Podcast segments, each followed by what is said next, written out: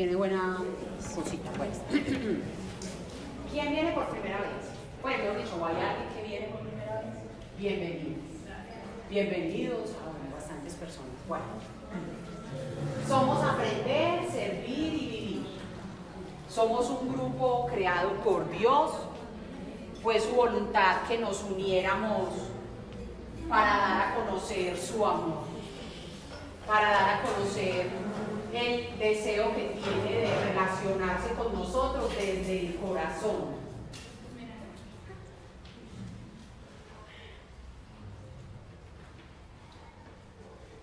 Yo quiero que hoy todos se vayan enamorados de Dios. Si ya lo aman, que se vayan mucho más enamorados de Él.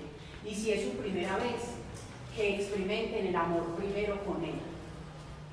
No hay una fuerza más sanadora, más liberadora y más restauradora que el infinito amor que Dios siente por cada uno de nosotros, independiente quiénes somos, lo que hacemos, lo que hicimos, lo que pensamos, nuestros defectos, lo que nos gusta o no nos gusta de nosotros.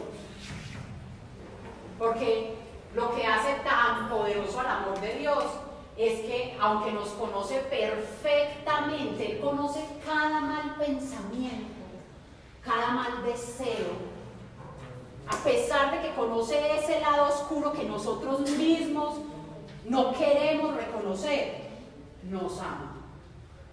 Por eso el amor de Dios es perfecto. Y si usted de verdad quiere conocer el verdadero amor, usted tiene que anhelar experimentar el amor de Dios. Eso es lo que aquí enseñamos. Eso es lo que aquí compartimos, porque nosotros no somos maestros, pues. Es, es, lo que compartimos aquí, lo que Dios nos ha permitido experimentar. No es nada extraño, no es nada raro, pero va mucho más allá de la religión.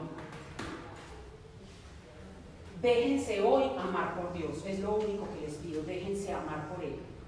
Reciban el amor que, que Él quiere derramar hoy todos los días de su vida en sus corazones, recibanlo, no se resistan más. Bueno, eh, cada ocho días compartimos temas aplicables a la vida diaria, basados todos siempre en la palabra de Dios. Estos temas los replicamos los sábados en el grupo de la ceja que se hace en el Confama de la Ceja a las 3 de la tarde. Bueno, el tema que les voy a compartir hoy es inconstancia con Dios, enfriamiento, desánimo, cómo renovar la esperanza. Y les traigo muy buenas noticias. Porque resulta que todos, todos, todos, todos, no importa si nos paramos a hablar aquí les parece que hablamos muy bonito, todos hemos pasado por eso.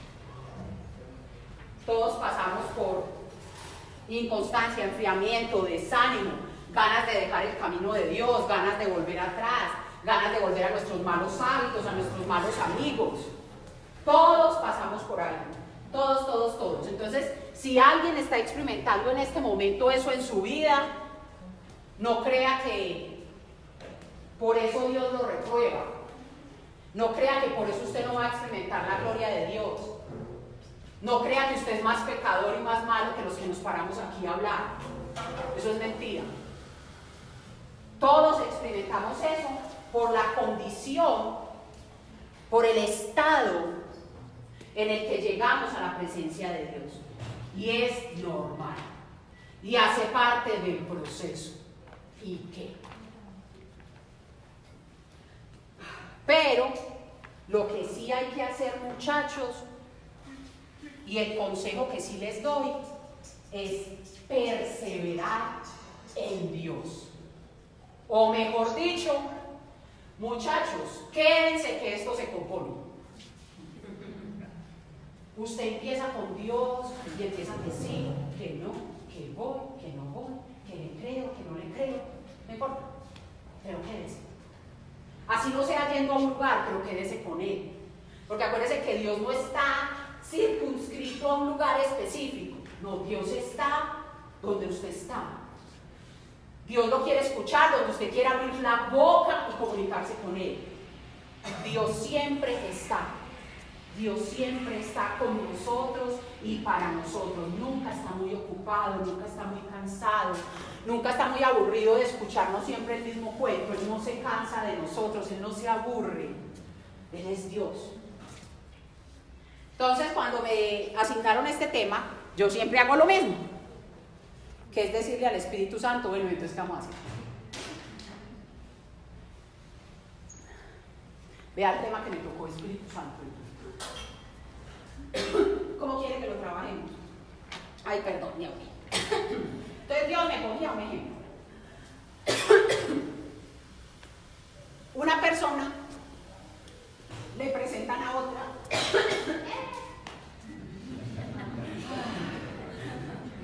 A una persona le, presentan a otra y esa persona se impresiona. Qué bueno conocer más a esta persona. Y esta persona se tiene mucha confianza en la cocina. Mucho. Él sabe, yo todo lo que hago me queda bueno. Eso sí, pues, a mí nadie me puede decir que no. Entonces dice, ah, voy a llevar a esa persona a la que quiero conocer a ese terreno donde yo me siento tan cómodo. O sea, donde yo sirvo, donde yo cocino, donde yo sé qué hice, donde yo organizo. Es la voy a desgastar. Bueno, entonces esta persona invita a la otra a cenar prepara la carne más deliciosa según su criterio, los vegetales más jugosos según su criterio y las super papas según su criterio. Y se lo sirve a esta persona. Y entonces él quiere cubrir todas las posibilidades, entonces dice, bueno, como no la conozco, yo no sé si le gusta el jugo natural o la gaseosa o el vino.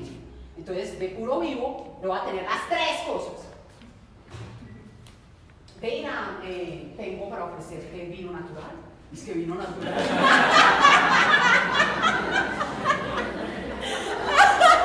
jugo natural. Tengo para ofrecerte jugo natural. Tengo gaseoso. O tengo este vinito, 1950. Y la persona le dice, ¿tienes agua? Él inmediatamente experimenta como, de entrada ya la barra, yo como no pensé en el agua. Pero es que a mí como se me escapó eso.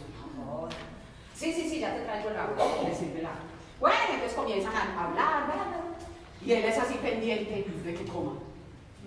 ¿En qué momento va a trinchar? Ella está conversando y él así. Está ansioso, tiene miedo. Y ella por fin comienza a comer, comienza con los vegetales y vegetales, y vegetales, y vegetales, y, el, y la carne. Porque no prueba la carne. Es vegetariana. No la conocía. Y la invitó. Es vegetariana, no. Yo sí soy una bestia. No, no, ya. Debe estar pensando que soy un asesino, que me como a los animalitos. No, ya.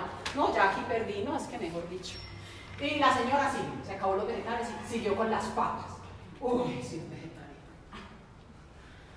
El man está que se para de la mesa y le dice, perdóneme por todo, yo soy un bruto, yo no sé nada. Vea, si usted no quiere volver a salir conmigo, yo entiendo, la acompaño hasta la puerta, vea, le tengo la chaqueta. O sea, el man ya se película.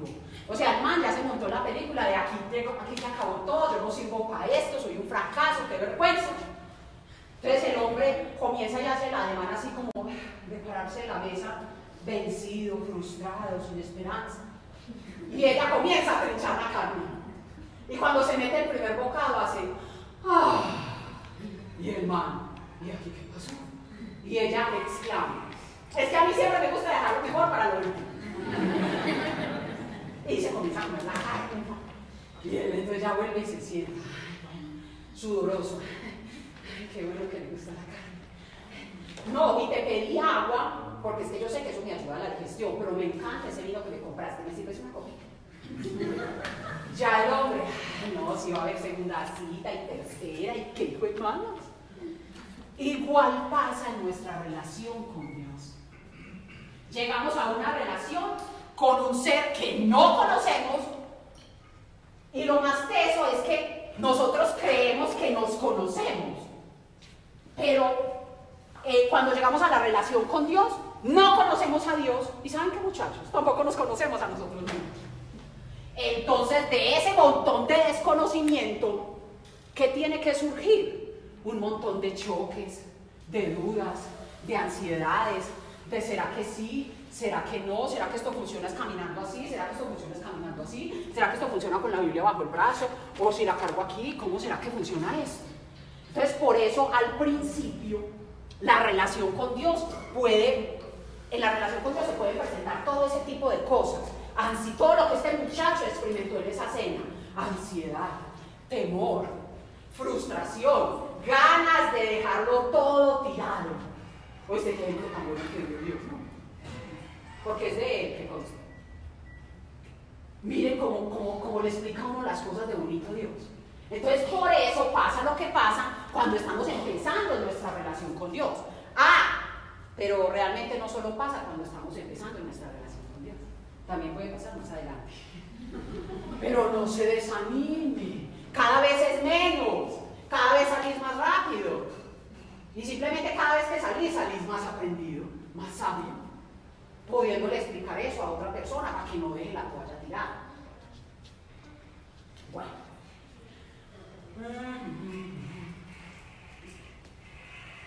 Entonces, entramos en una relación a ciegas y a tiendas. Solo lo conocemos de oídas a Dios, ¿sí o qué? La persona que viene aquí por primera vez al grupo, ¿por qué vino? Ah, no, es que una amiga me dijo que estaba yendo a un grupo y de que estaba yendo a ese grupo, dice que, sentía paz. Entonces, pues yo vine a ver como que. Ay, no, es que yo escuché que una vez Dios dice que había sanado a una persona de cáncer.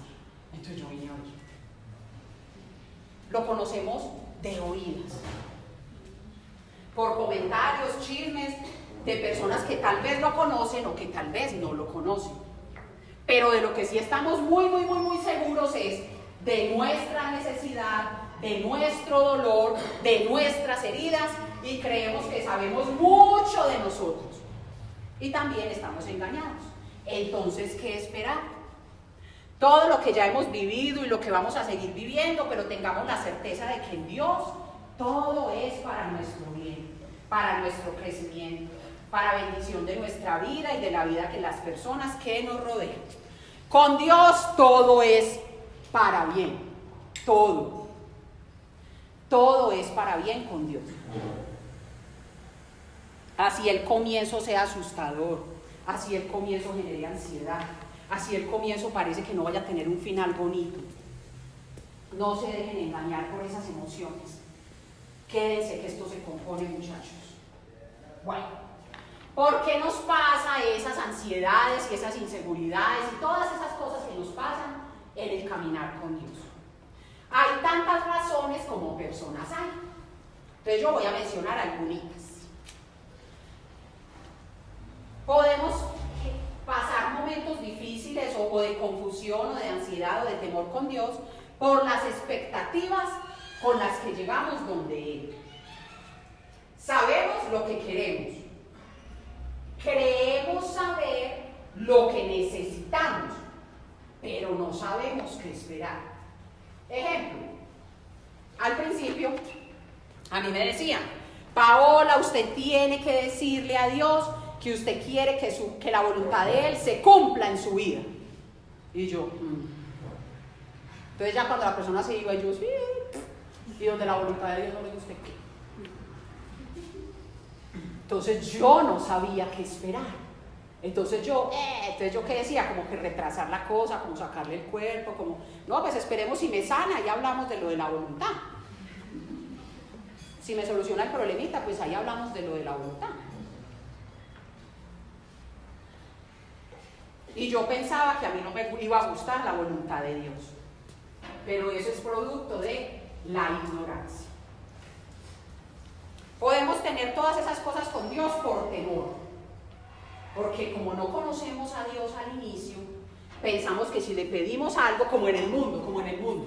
O sea, uno se acerca a Dios creyendo que Dios funciona como funciona el mundo porque es lo que conocemos, ¿sí o qué? Entonces uno dice, desde comienzo yo a pedir cosas a Dios, Dios empieza a hacer esas cosas, ¿eh? ¿y el que me va a pedir a cambio? Y donde me pida que deje cosas que para mí son importantes son valiosas, cosas que yo disfruto. Tengo miedo de creerle hacia Dios, tengo miedo de creerle hacia Dios.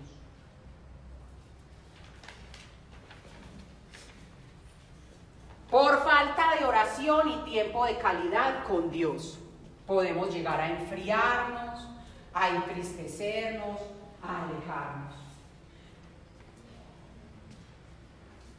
A uno le enseñan que hay momentos de oración, que usted debe sacar un tiempo de calidad con Dios. Entonces uno comienza a destinar cierta hora del día, cierto lugar de la casa para esa actividad puntual. Y ya, y sale de ahí y deja a Dios ahí. Nos vemos Dios en 24 horas.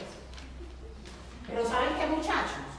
El secreto es bañarse con Dios, comer con Dios, montarse en el bus con Dios, ir al cine con Dios, tomarse un café con Dios, hacerlo todo con Él. Ese es el secreto para no enfriarse, para no alejarse. Porque muchachos, estar con Dios es tan bueno que habría que estar loco para decidir alejarse. Después de que usted llega a ese grado de intimidad con Él. Pero cuando yo destino a Dios para un lugar específico, un momento específico, una hora específica, un día específico, va a llegar el momento en que ese día específico, ese lugar específico está muy ocupado, está muy cansado, tiene un mejor plan, lo llamaron los amigos, y usted comienza a ir ya no cada 24 horas, sino cada 48.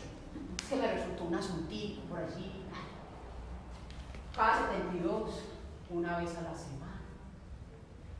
Cuando usted menos pensó, se enfrió. Entonces la falta de buscar de Dios, de gustar de Dios, nos va a enfriar. Nos dejamos llevar por las emociones. Hoy no tengo ganas de orar. Amanecí como bajito. Y antes de esta experiencia personal con Dios, a mí eso me pasaba uh, hasta el cansancio. No era consciente del Espíritu Santo en mí. Estaba pero dormido, yo creo que estaba como en coma. Entonces cuando yo tenía ese pensamiento en la mañana, ah, amanecí bajito. Mis emociones yo no tenía a quien sometérselas. Entonces esas emociones se enseñoreaban de mí. Amaneció bajita, sí. Ay, sí, es que mira ese día tan gris. Y vio el noticiero ayer, esas noticias tan horribles. Pone la canción de despecho, ponela, ponela. Entonces comienza uno a alimentar, a engordar y a sobar la tristeza todo el día. Entonces, ¿qué hace la tristeza? Se queda ahí. Pero cuando usted ya empieza esta relación con Dios y le enseñan, el Espíritu Santo está dentro de usted, esa emoción va a venir y usted se va a levantar. Estoy triste. Y entonces ahí mismo el Espíritu Santo. Y, Señor, yo someto la tristeza a la acción del Espíritu Santo de Dios. Y la tristeza se va. Porque el Espíritu Santo comienza, ¿oíste? Y exactamente porque estás triste. No sé, es algo en el ánimo. No, en serio, porque estás triste, estás enfermo. No. ¿Te falta comida? No. ¿Tienes un trabajo que hacer? Sí. ¿Dios te ama? Sí. Y entonces, bueno, ya, se me Eso hace el Espíritu Santo. Porque como les dije en la charla pasada, las emociones no se van a desaparecer y no estamos vacunados contra la humanidad. Pero como ya tenemos despierto, activo, como dice una amiga mía, on fire, al Espíritu Santo, entonces ya las emociones van a estar donde tienen que estar. Se encendió, se apagó, pico y el Espíritu Santo está aquí. No hay razones para estar triste, mi. Viva, viva, viva, sirva, sirva, sirva, ame, ame, ame.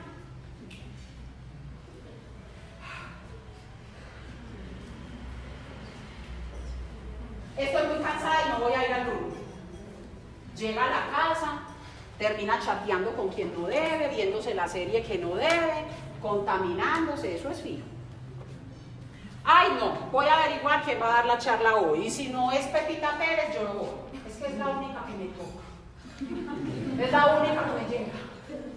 Muchachos, nadie de los que nos paramos aquí tenemos nada especial.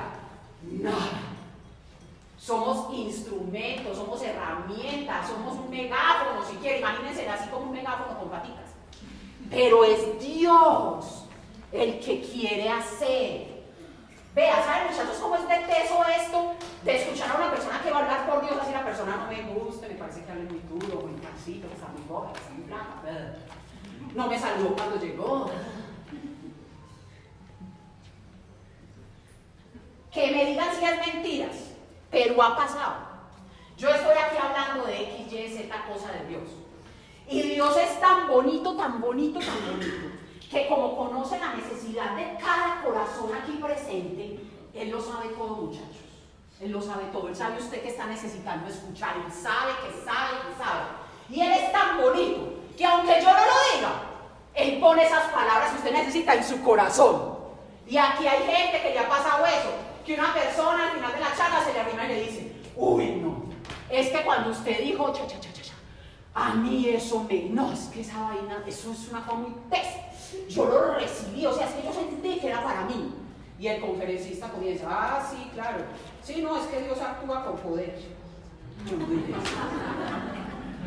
eso. Yo no dije eso. Entonces, muchachos, no cometan el error de seguir personas, de seguir oradores, de, seguir personas, eso es un error garrafal. El día de mañana esa persona que les parece que habla tan bueno y que los toca, mete las patas, ustedes se dan cuenta y dónde queda la fe de ustedes. Se va, se va por ahí, por el drenaje. Ay, no. Si esa que hablaba tan bueno de Dios hizo eso, ¿qué esperanzas tengo No se comparen con nadie, muchachos. Eso es una pérdida de tiempo brutal. Y no importa si la persona que se va a parar aquí les parece fea, que habla maluco, que se mueve mucho, que mueve mucho los brazos. No importa, aguántense. Dios tiene un mensaje a través de eso que no les gusta. Dios tiene un mensaje.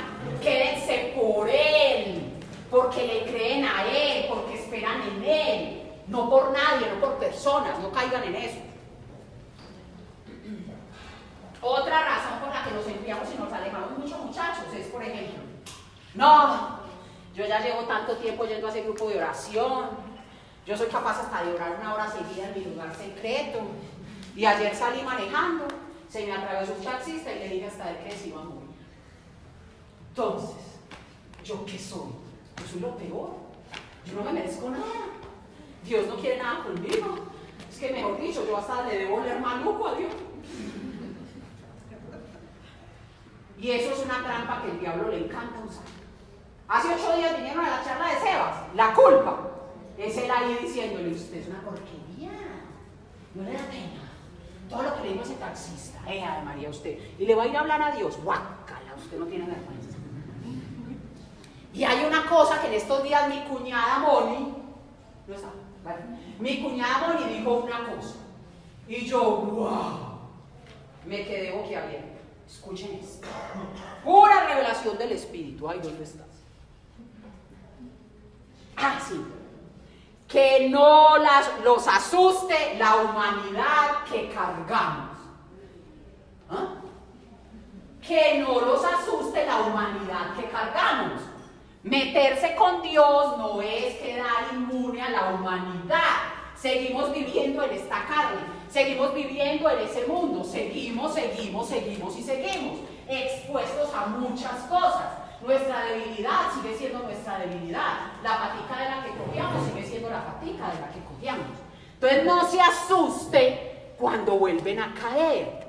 Acuérdese, ay, verdad que yo sigo siendo humano. Qué boba. Bueno, Dios ya, Señor, perdón, la embarré y no la quiero volver a embarrar. Tú lo sabes, tú lo sabes de corazón. Perdóname, por favor. Listo. No se asusten, muchachos, con la humanidad. A mí me pasaba eso uh, mucho. Me volvía a poner triste, o me volvía a enojar, o volvía a hablar mal de alguien y uh, me desinflaba así como un duro. Y yo, ay, Dios no funciona para mí no tengo esperanza, me voy a quedar así. Y Dios que es tan súper, hiper, mega bonito.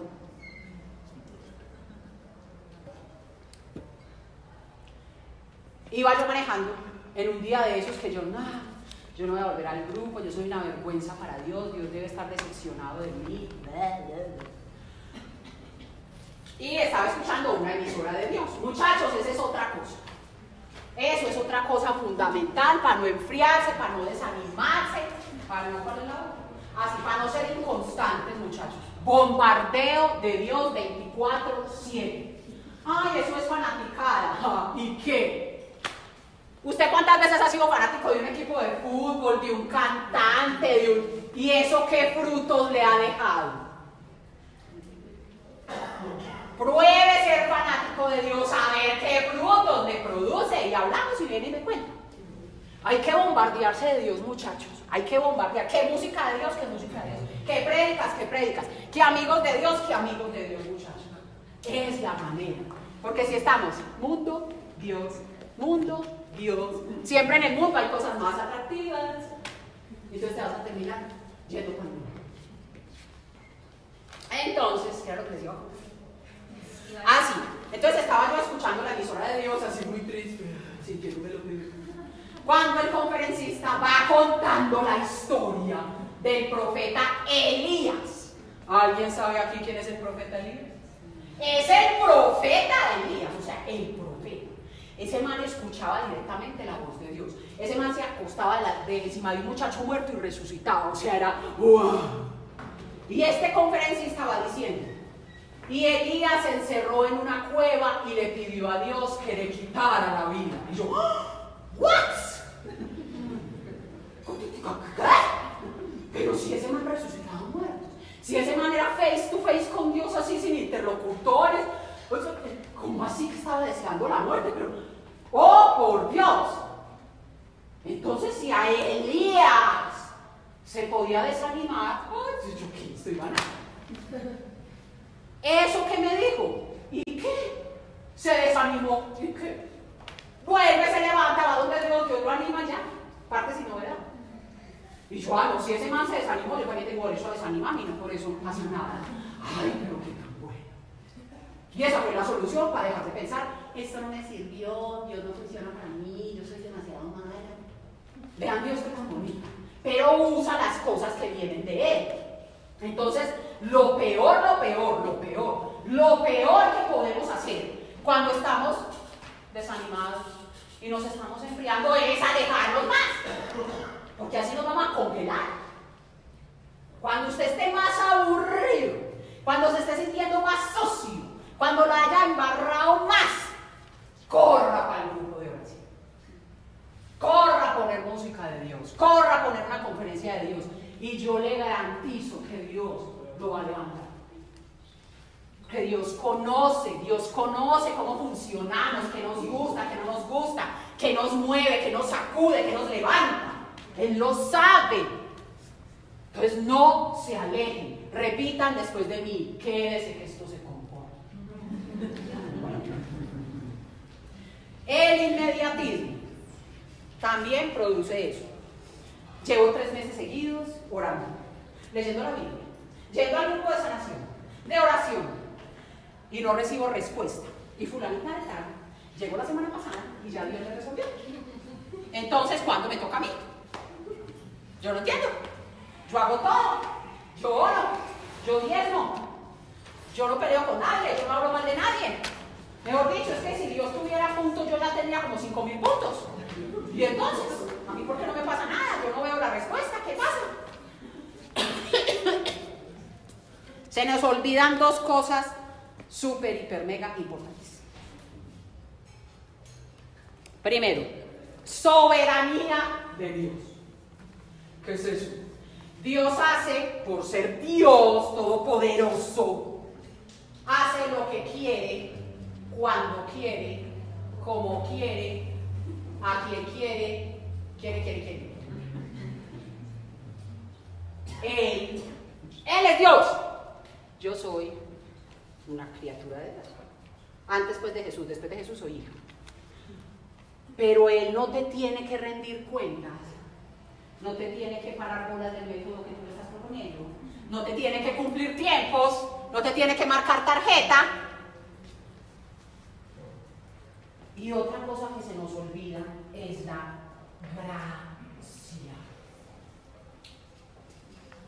La gracia es súper, hiper, mega importante y es una de las cosas que más nos cuesta entender a los creyentes. ¿Por qué? Gracia igual don inmerecido. Regalo. Un regalo que Dios me quiere dar y no es mi cumpleaños. No es Navidad. No me he manejado bien. Entonces eso a mí no me cuadra.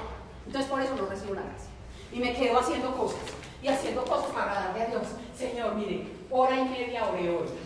Carita feliz, carita feliz, carita feliz. Gracia, muchachos. ¿Qué es gracia? ¿Qué pasa allá afuera en el mundo? ¿Cuándo nos dan un regalo? Cuando cumplimos años. Navidad y si ganamos el año. ¿Sí o qué? Si nos portamos bien.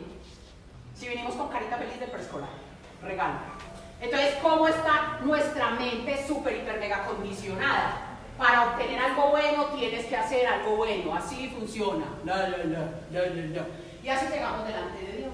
Entonces comenzamos a hacer cosas tratando de arrebatarle un favor, un regalo, un milagro. Y, y no funciona. Porque es por gracia. Nosotros no nos lo merecemos, no estamos cumpliendo años, no es Navidad, no nos hemos manejado bien y Jesucristo se murió en la cruz por mí. Pero ¿cómo así? No le eche mente. No le eche mente. A la gracia no le puede echar mente porque no le va a caber en la mente. No le va a cuadrar con la razón y usted se va a quedar ahí atorado. La gracia se recibe y se goza. Dios te ama. Dios mandó a Jesucristo a morir en la cruz por vos y vos ni sabías quién era Jesús. Entonces, ¿es gracia o no es gracia?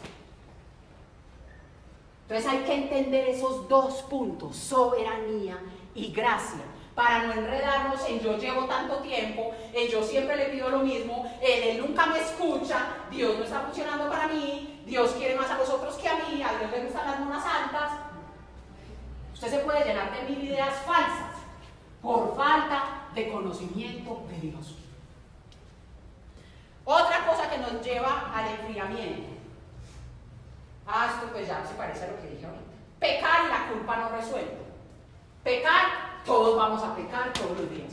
Palabra, obra, omisión, pensamientos, ¿qué me falta? Pensamiento, palabra, obra, omisión, de todas las maneras posibles. Pense mal, hable mal, desee mal. Y es que no solo hacer mal, es dejar de hacer el bien que puedo hacer. Ay, no tan horrible, entonces esto es muy difícil. ¡No! Dios ya sabe que la vas a embarrar. ¿Qué es lo que pasa? Que Jesucristo se murió en la cruz del Calvario para perdonar nuestros pecados pasados, presentes y futuros. No por eso vamos a salir a pecar y a pecar que no pasa nada. No. Nosotros no podemos engañar a Dios. Si usted en serio, en serio, en serio, en serio recibió a Jesucristo como su Señor y su Salvador, eso se tiene que eso de dientes para afuera no funciona. Si usted realmente, realmente, realmente recibió a Jesucristo como su Señor y Salvador en su corazón, ya usted no va a querer pecar. Porque experimentar el amor de Dios, o sea, muchachos, ustedes entienden el significado de experimentar. Cuando a mí me dan una información, entra aquí a la cabeza, ¿sí o qué? Así Jesucristo se murió por mí en la cruz. ¿Cómo hago para que eso pase de aquí a aquí? Para que eso sea real y vivo para mí. Eso solo lo puede hacer Dios. ¿Por qué? Es absolutamente necesario. Cuando usted recibe esa revelación, se llama revelación, que baja de aquí, un conocimiento meramente teórico y se inscribe en tu corazón. Y esa verdad que se escribe en tu corazón te cambia la vida te cambia la visión, ilumina todo. Y entonces vos ya te sabes deudor, de lo único que Dios quiere que seamos deudores, muchachos, Dios no quiere que nosotros seamos. Dios de lo único quiere que seamos deudores, es deudores de amor. O sea, que nos sintamos tan, tan, tan, tan, tan amados, aceptados y elegidos por Dios que nosotros lo único que queremos es que Él esté contento, entonces ¿quién va a pensar en pecar por Dios? Nadie. Usted sintiéndose tan, tan, tan, tan amado, tan apapachado, tan aceptado, usted solo quiere salir a contarle al otro, imagínate que Dios te ama. Usted no piensa en salir a hacerle daño a nadie, pero es consecuencia de la experiencia, de la experiencia, pasar de la teoría a vivirlo. Pídanselo, si no lo han hecho hasta ahora, pídanselo a Dios. No se queden en la teoría. La palabra de Dios está viva, acérquense a ella, déjense atravesar por ella. Otra cosa por la que nos enfriamos y nos alejamos de Dios. Los guardados. Ay, ¿cómo así? Esa cosita que tenemos escondidita, que no le hemos querido rendir a Dios. No, como así? No te entiendo, explícate. Cuando venimos donde Dios, ¿cómo venimos? Necesitados, ¿sí o qué? Perdóneme si hay alguien aquí en el público, pero yo no conozco, o no me acuerdo, de haber conocido a nadie que venga y diga, estoy aquí porque quiero conocer a Dios. No conozco a nadie todavía. De más que sí hay alguien, pero yo no lo conozco. Todos venimos con el corazón roto, con el bolsillo roto, con las esperanzas rotas, con todo roto. Todos venimos donde Dios así. Pero entonces como tenemos tan claro, porque creemos que sabemos, lo que necesitamos, rey. Muchachos, nosotros no sabemos nada. Nada, pero nada es nada. Y venimos delante de Dios y, Señor, lo que pasa es que yo sé que lo que yo estoy necesitando es ser presidente de esta compañía. Entonces, si me colaboras con eso, gracias. Y entonces uno viene con esa necesidad y uno pone ahí que bueno Dios, entonces pues ahí te dejo esa pepita. Cuando tenga tiempo le echo una miradita, es una compañía muy buena. Si yo fuera presidente ahí, no, yo haría horas de caridad todos los días, no es que yo le daría empleo a puras madres, cabeza de familia y no es que no, sería una berraquera, Dios, mire a ver si se apunta a ese proyecto, está bueno. Y Dios ahí, ay, tan lindo, tan tierno, cosita. Pero es que, ¿sabes qué? Yo necesito trabajar en la relación con tu mamá. Ah, ¿estás hablando conmigo? ¿Cómo así? No, pero es que la relación con mi mamá está bien. ¿Y eso a qué viene? Dios está viendo. Vos sos transparente. Imagínense aquí que todos son transparentes, transparentes, transparentes. Ustedes han visto esas lagartijas que por la noche hacen un ruido muy raro, que son rosadas y se les ve todas las entrañas. Así somos nosotros delante de Dios. Dios ve todo. Dios ve todo, Dios ve todo. Dios ve que está roto, que está descompuesto. Hay que sacar ese gordo de ahí, hay que sacar ese de aquí. Mira, esa es la tubería, se le torsión. Entonces Dios ve todo. Y Dios sabe que sabe, que sabe, que sabe que es lo más vital. Como así que vital. Lo que está comprometiendo tu vida. Lo que está comprometiendo tu vida, Dios lo ve ahí, Dios ve ese puñal ahí enterrado. Pero mira, déjame sacar el puñal y no el trabajo. La presidencia de la compañía, Señor, vamos a hacer grandes cosas juntos. Y Dios, la relación con tu mamá. ¿Cuál es el problema? para pucha. ¿Qué pasa? Pues, ¿qué pasa? No hay una relación como así. Usted no le habla, yo sí le hablo. ¿Cuándo? El día de la mano. Pero es que ya no necesita, yo allá le paso plata, ya estoy cumpliendo, ¿cuál es el problema, Señor? Y si usted me hace trabajo, le voy a dar más plata. Y así somos con Dios. Porque nosotros creemos que nos conocemos, que sabemos lo que necesitamos, que sabemos lo que nos va a cambiar la vida. Pero Dios ve, recuerden esto muchachos, Dios ve lo vital. Dios ve lo, ve lo vital, o sea, lo que realmente, realmente, realmente va a, ser la, va diferencia en tu vida, lo que te va a sacar de las tinieblas a la luz, lo que te va a dar vida y vida en abundancia, como la que Jesucristo ganó para nosotros en la cruz. Dios lo sabe, que lo sabe, que lo sabe, que lo sabe. Ah, entonces, después de toda esta carrera, la conclusión es, cuando vengan donde Dios, sí, claro, obvio, presenten en esa necesidad que a ustedes los apremia pero tengan un corazón, una mente, unos oídos y unos ojos dispuestos a recibir, no, primero que todo, a creerle y a recibir todo lo que Él quiere hacer en usted, todo. Él se va a meter, no se va a meter. Él se quiere meter en todos los aspectos de tu vida, porque no hay ningún aspecto de tu vida que esté tan bien que no necesite su santa intervención. ¿En qué orden lo va a hacer? Otra vez, soberanía de Dios. Primero arreglo la relación con mi mamá, con mi papá, con el hermano. Después me arregló no sé qué más, me sanó el corazón de las heridas que me habían hecho todos los novios. Y 10 años después fui la presidenta de la compañía. ¿O no? Cuando Dios comienza a hacer, porque usted se lo permite, porque Dios es un caballero y no se va a meter en ningún aspecto de su vida que usted no le rinde.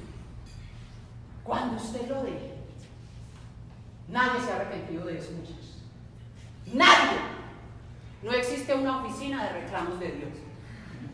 Nadie se ha arrepentido, ha dicho, nada, si yo a este mana, como le entregué mi corazón y mire cómo me lo dejo. No, jamás. Eso no pasa. Eso no pasa, muchachos. Eso no pasa. Todo lo que usted le entregue a Dios, así usted crea que es muy bueno, que está muy bien, que es muy valioso, porque usted se siente orgullosísimo de esa vaina, Dios se lo va a mejorar infinitamente. Muchachos, entonces el consejo es, rindanse completos delante de Dios. No se guarden nada. Y Dios se va a desatar en bendiciones en su vida. Se va a desatar. Los va a sorprender. Muchachos, es que Dios tiene la capacidad de ver y ojo brotado. O sea, es que no, no, muchachos, los sueños de nosotros son nada comparado con lo que Dios quiere hacer por cada uno de nosotros, muchachos. Pero el secreto es eso. La bobada, linda, se tírese. Sumérjase en el océano de la gracia de Dios. No deje una patica afuera, porque esa patica lo va a hacer cojear. No deje una manito afuera, esa manito lo va a hacer pecar. ¿Por qué? Eso que usted atesora y guarda y no le quiere mostrar a Dios. Hola Dios, como si le pudiéramos ocultar algo a Dios. ¿Sabe quién sí lo va a usar en la contra de ustedes? El enemiguito. Porque esa va a ser la tecla que él sabe que si les estripa, los pone a chapalear. Y a él le encanta ver los chapalear. Entonces, lo que no le rindamos a Dios, ¿a quién se lo estamos rindiendo? Al otro. Ay, no, ay, oigan, ay, eso con el diablo, nada que ver. Pero él sí con usted, mi amor. Y él sabe, usted que está guardando, usted que está ocultando, usted que quiere. No, Dios, trabajen, hablemos de eso después. Y el diablo dice, por ahí le voy a dar. Entonces miren a ver si les conviene o no. Guardaditos con Dios no sirven para nada. Otra cosa que nos enfría mucho y nos pone tristes.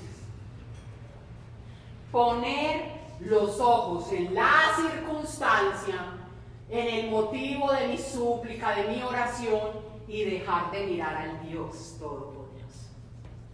Cuando yo miro mucho mi circunstancia, mi necesidad, mi dolor, eso se me vuelve un gigante.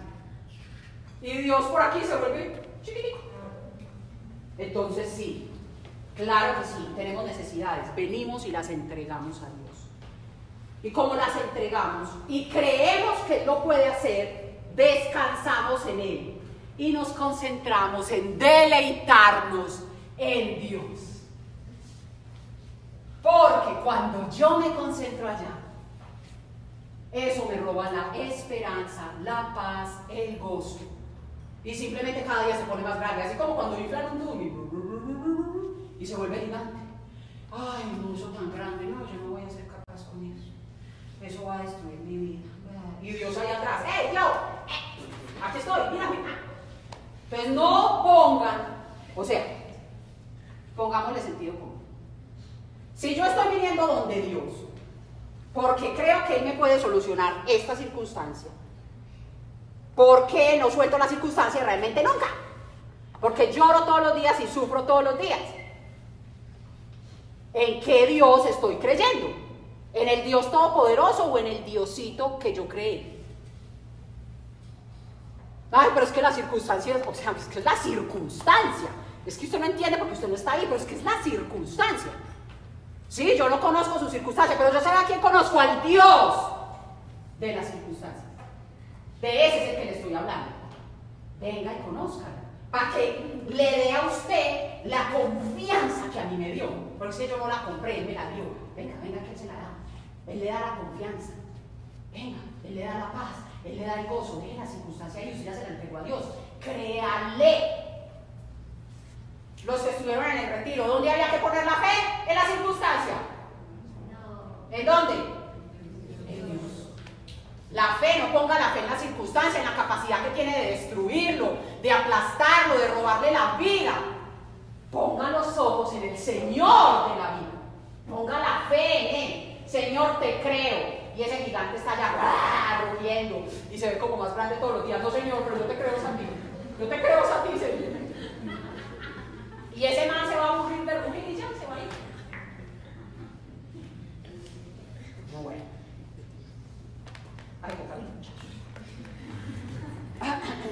Entonces, la conclusión de todos los temas anteriormente tratados es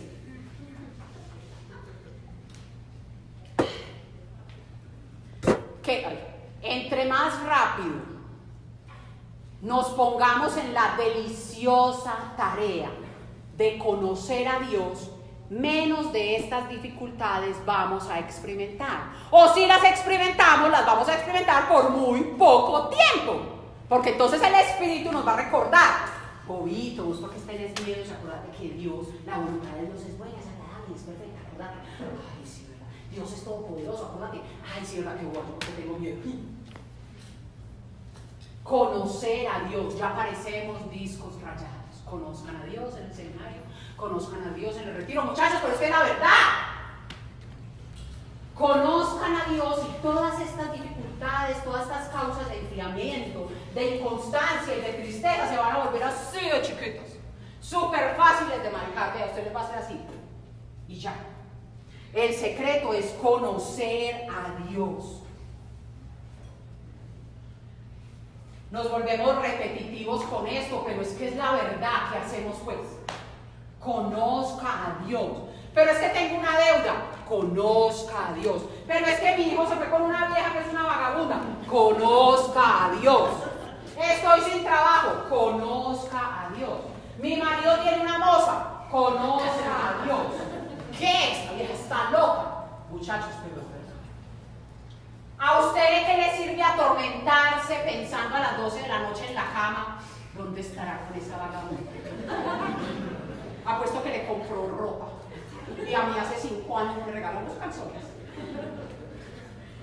Sentarse a rumiar su rabia, su frustración. ¿Qué fruto le va a dar? Nada. Usted se descuida y le entierra un cuchillo a la otra. Entonces, ¿por qué hay que poner los ojos en Dios? Porque Dios es el único que puede hacer lo que usted nunca va a poder hacer. Entrar en el corazón de su esposo darle unos ojos nuevos y que la vea usted triple mamacita. ¿Yo qué estoy haciendo con este otro burre? Mi amor, perdóneme. Dios lo puede hacer, pero si usted le cree a Dios y no a la Muchachos, por eso hay que poner los ojos en Dios. Es que nosotros debemos, miren, sentido común, sentido común. Hay que invertir nuestra energía, nuestro tiempo, nuestras capacidades en la solución. Dios no en el problema. Sentido común. ¿Sí o no? Rumiar el problema te amarga. Pone el problema más grande de lo que realmente es. Te roba la paz, el gozo, la esperanza. ¿Quién quiere eso? Nadie. O sea, además de que tengo el problema, estoy amargado y vuelto nada. No, pues qué negocio. Allá está la circunstancia y aquí estoy yo con Dios. Señor, aquí estoy. Esa circunstancia me tiene jodido, pero yo estoy aquí sentado. Y Dios hace. Muchachos, muchachos, muchachos, Dios siempre hace. Dios siempre hace, así usted no vea, así usted no toque, así usted no huela, así no se ve evidencia alguna. Dios siempre hace. Dios escucha todas y cada una de sus oraciones. ¿Pero por qué? Pues porque te ama, carajo, te ama, te ama y te ama. Por eso siempre te escucho. Pero es que yo no veo. ¿Y qué? Use su fe. O si no, o sea, si la cosa con Dios fuera todo viendo y tocando, pues entonces no necesitamos la fe. La fe la necesitamos porque creo aunque no veo. Él está haciendo porque es que él no es un mentiroso muchacho. Él no miente, él es fiel. Él es fiel. Entonces no se dejen embestir, no se dejen dañar la vida, no se dejen consumir la vida, no se dejen chupar la sangre de las circunstancias que actualmente están viviendo. Entrégueselas a Dios y deleítense en una relación con Dios. Déjense en amar, déjense en cuidar, déjense en apapachar por Dios. Dios te quiere apapachar. ¿Pero por qué? Ay, que no, pero ¿por qué, hombre? Que porque te ama. Y cada vez que venga esa pregunta, esta mente que es la loca de la casa, pero ¿cómo así? Que Dios me ama, yo no entiendo. Porque sí. Usted respóndale a la mente, por gracia, gracias, don inmerecido, ya, no me viene más.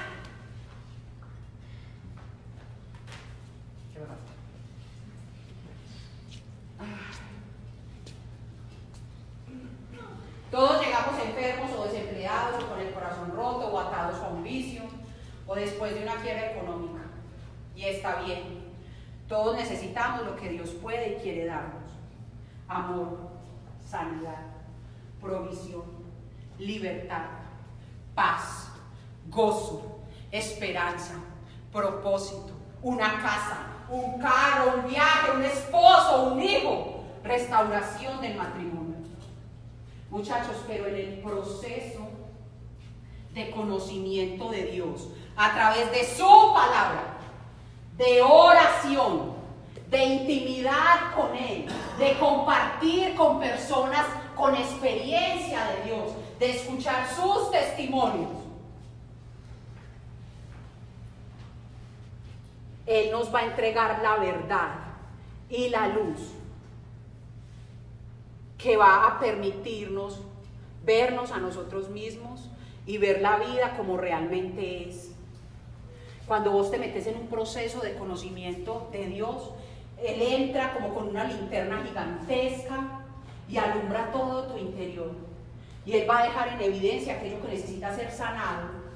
No para humillarte, no para avergonzarte, sino para darte la oportunidad de entregárselo y creerle que Él lo va a cambiar, que Él lo va a arrancar, que Él va a hacer la diferencia. Y entonces todas esas cosas por las que vinimos a Dios, que inicialmente no tienen nada de malo, van a tener el lugar que realmente tienen que tener en nuestra vida, que no es nuestra fuente de gozo, de bienestar, no, son añadiduras, son añadiduras. Esas cosas, muchachos, esas cosas que valoramos tanto, ese puesto de presidente, ese carro, ese lo que usted quiera, son añadiduras que Dios te va a dar, que Dios va a poner en el lugar correcto. Y cuando Dios pone en el lugar correcto esas cosas, vos dejas de sufrir por esas cosas, porque vos experimentás libertad.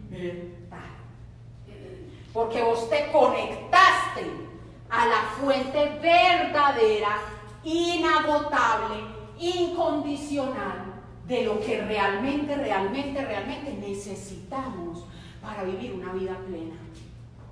Muchachos, entonces sí, es el conocimiento de Dios. Nos tenemos que empelicular con eso, muchachos en película. Ustedes seguramente tienen una gran capacidad de apasionarse con algo, con el ejercicio, con el estudio, yo no sé con qué.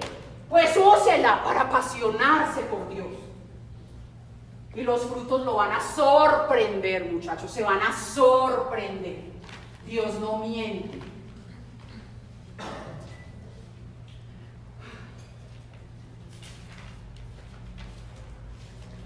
Y me explicaba esto otro muy bonito Dios. Nunca olvidemos que estamos en un camino con Dios. O sea, la vida con Dios es un camino que se recorre todos los días. Y recorrerlo de la mano de Él Es una decisión que se toma todos los días. Entonces él me decía, dígales, nunca olvidemos que estamos en un camino con Dios y como en todos los caminos, ¿quién ha sido caminante aquí? ¿Ha caminado por trochas? En todos los caminos es común encontrarse piedras, ¿sí o? Perros bravos, un charco. Y uno dice, uy, este charco qué tan profundo será, que será como menos peligroso, me, me, me, o le doy la vuelta.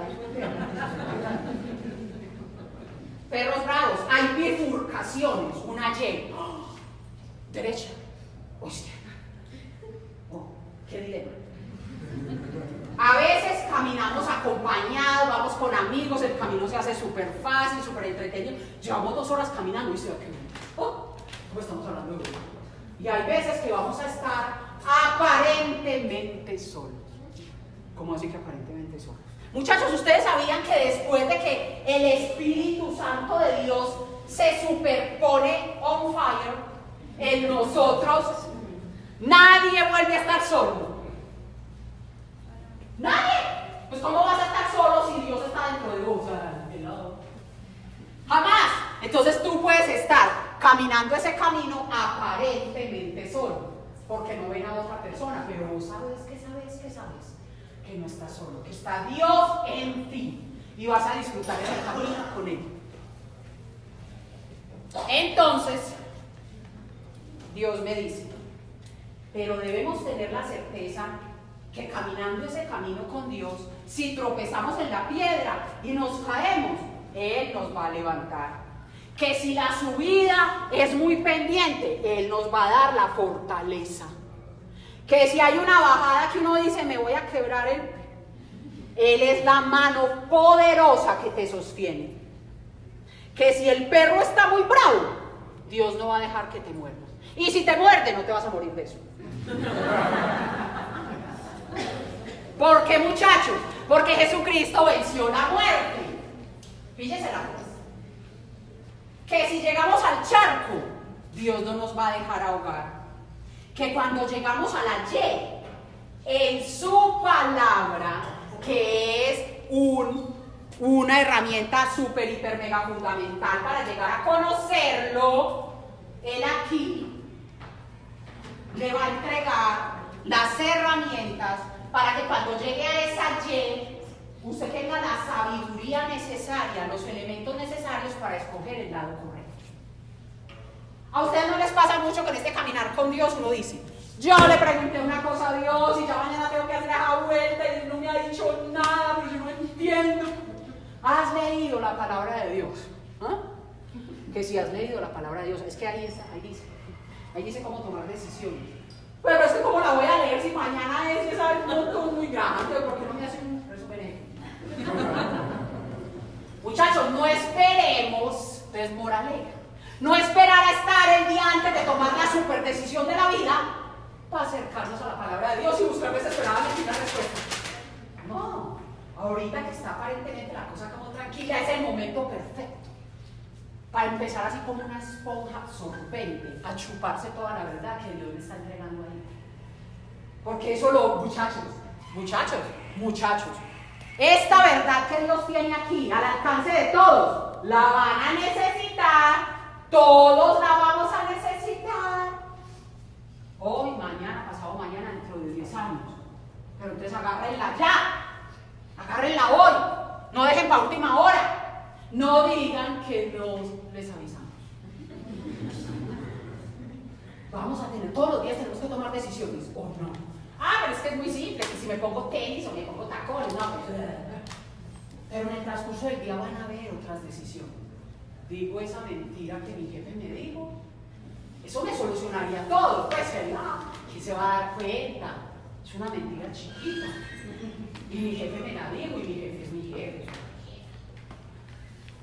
se le van a presentar cosas en el transcurso del día, todo el tiempo. Se te acercan y te dicen, si supiste, pues viste. Ayer a las seis salió el jefe y cinco minutos después Patricia. Ahí hay algo. ¿Usted qué va a hacer? ¿Le va a agregar algo más a eso? ¿O va a decir, me la tarde esta nota?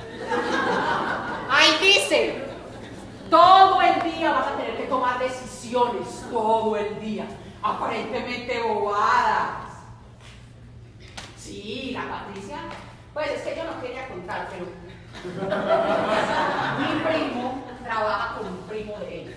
Y él le contó que ella, o sea, con todo lo que prácticamente. Eso no le hace mal a nadie, eso lo hace todo el mundo.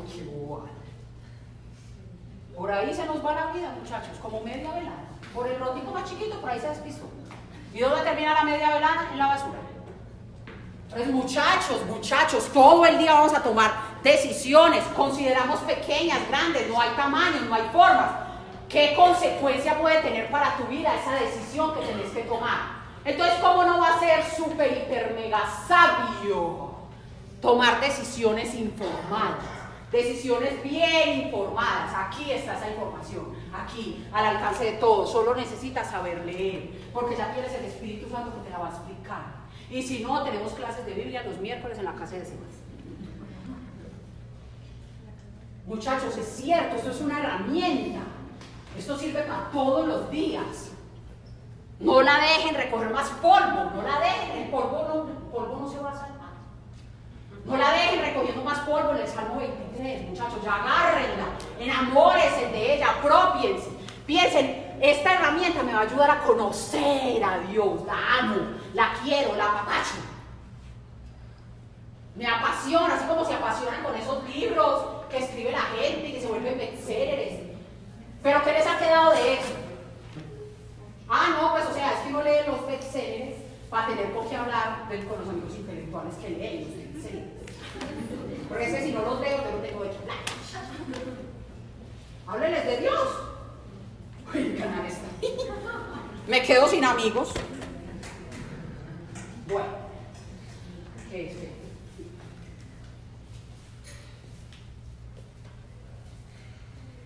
Hay que aprender a disfrutar de la compañía de los hermanos en la fe, en esta caminar con Dios. Pero, como siempre hay el peligro de que las personas decepcionamos. Un día amanecí de malas, no saludé al hermano en la fe, lo miré feo, y ya ese hermano en la fe, me quedé solo qué cosa tan horrible, yo creí que aquí todo el mundo era bueno, pero también hay gente mala, qué dolor, qué decepción, me voy a morir. Entonces, el consejo es, la compañía que más debemos disfrutar es al que siempre está presente.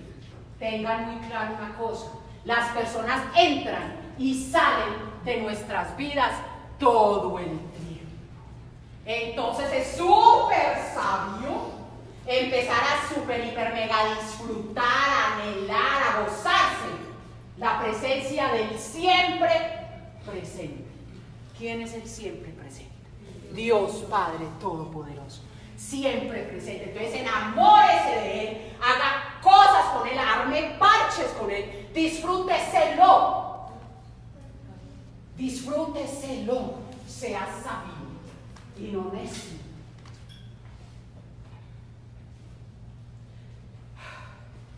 Dios es fiel, Dios no nos va a dejar de querer nunca. Nada puede apartarnos del amor de Dios. Muchachos, si ven tan bonito, Dios todo lo tiene resuelto para nosotros. Todo. Él tiene resuelto todo. Todas las posibles causas de tu sufrimiento, Dios ya las tiene resueltas pero hay que creerle a Él. Hay que confiar y descansar en sus métodos, en sus tiempos. Hay que darle a las circunstancias el lugar que tiene que tener en nuestras vidas. Es solo una circunstancia. Eso no me define. Eso no es lo único que hay para mí. Ese no es mi fin. Entonces me voy con Dios. Entro en esa relación. Me apasiono por conocerlo. Y Dios pone en orden todo en nuestra vida. Todo. Todo. Todo.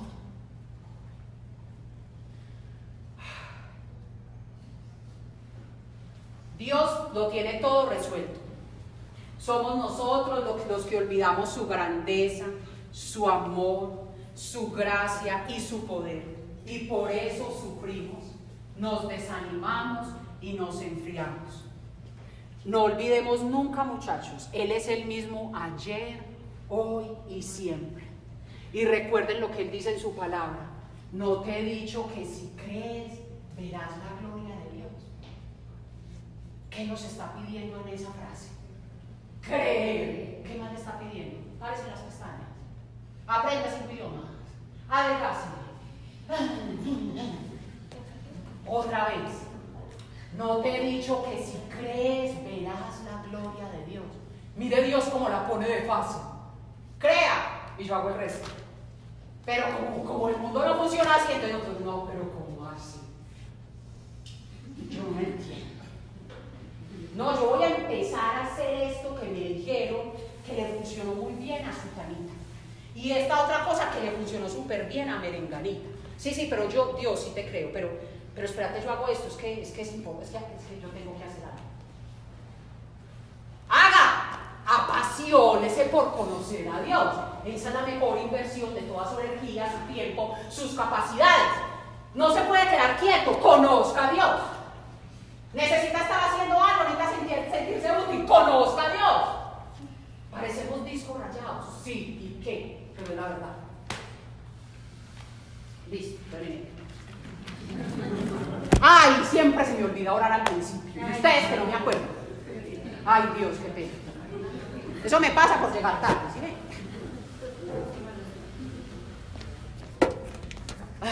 bueno, entonces vamos a super orar.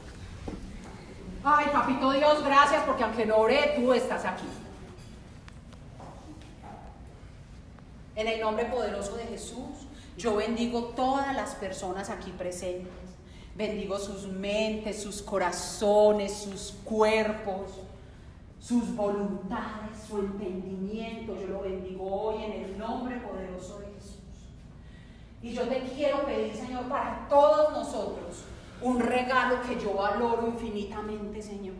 Para todo, Señor, yo desato en el nombre poderoso de Jesús la revelación de Dios de su infinito y perfecto amor por cada uno de nosotros, Señor.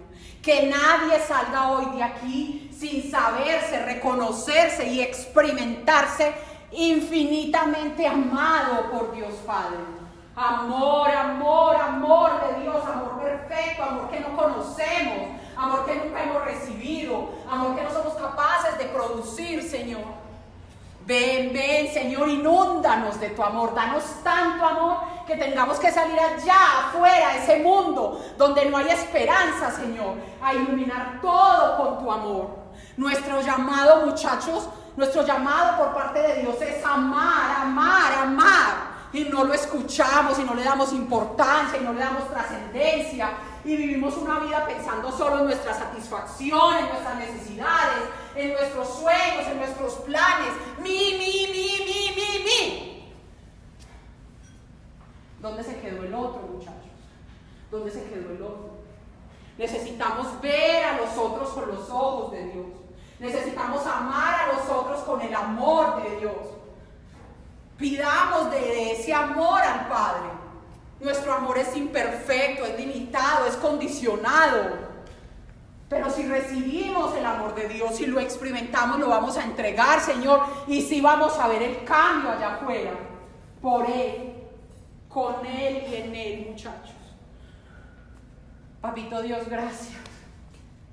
Gracias por ser tan cercano, por ser tan sencillo, tan asequible por amarnos tanto. Gracias Señor por ser capaz de rescatar vidas del hoyo más profundo y fangoso, Señor. Gracias porque podemos descansar en ti, confiar en ti, esperar en ti, Señor.